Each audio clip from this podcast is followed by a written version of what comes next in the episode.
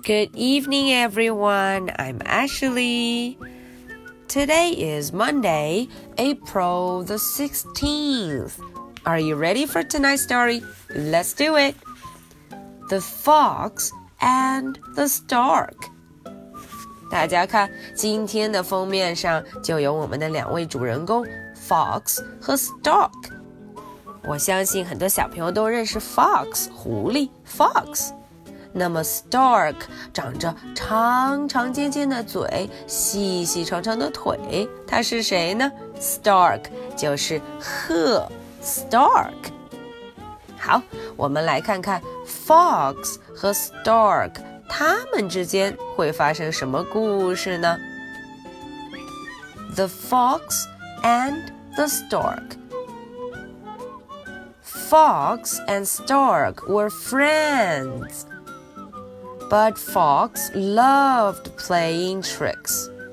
嗯，原来 Fox 和 Stork 他们是好朋友呢。可是啊，大家都知道，Fox 非常调皮捣蛋，他很喜欢捉弄 Stork。One day he had an idea. 哦，有一天，Fox 有了一个主意。He asked Stork for dinner. 哎，他就请 Stork 来家里吃晚餐 dinner。Stork was very hungry. Fox poured soup into wide bowls. 哦，香喷喷的 soup。Fox 准备了 soup，嗯，准备了浓汤。可是他把这个 soup 倒进了 wide bowls。 宽宽的、扁扁的碗，bowls 碗。Poor stork，呃呃，poor stork，可怜的 stork，she couldn't eat a thing。哦，大家看，stork 很努力，想要把这个 soup 把这汤给喝起来，可是他怎么也喝不着啊。因为这 wide bowl 太不方便了。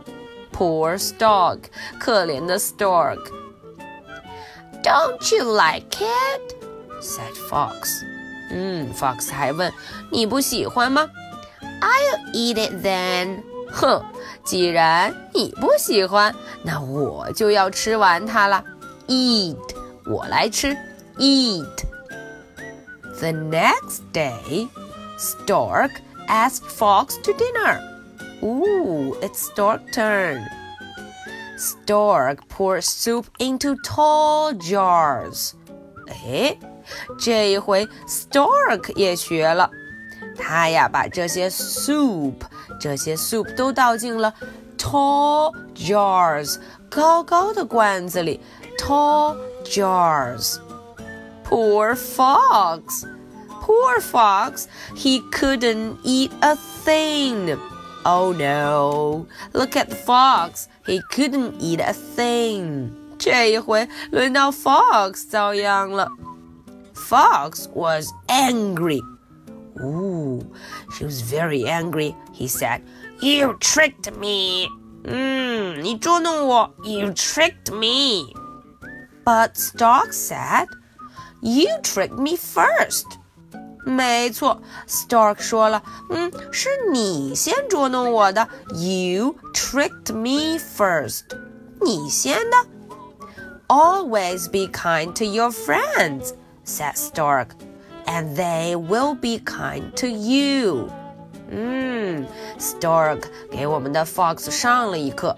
他说呀，对自己的 friends 要一直非常的善良，要对他们好一点儿。这样他们才会对你好。They will be kind to you. Okay, that's the story for tonight. So, are you ready for my two questions? Question number one Who is Fox friends? 哎，这个问题问的是 Fox 他的朋友，他的 friends 是谁呀 ？Question number two What did they have for dinner? 哼，这个答案可不简单。他们晚饭吃的是什么呢？Okay, this is the story for Monday, April the 16th. I'll be waiting for your answers. So much for tonight. Good night. Bye.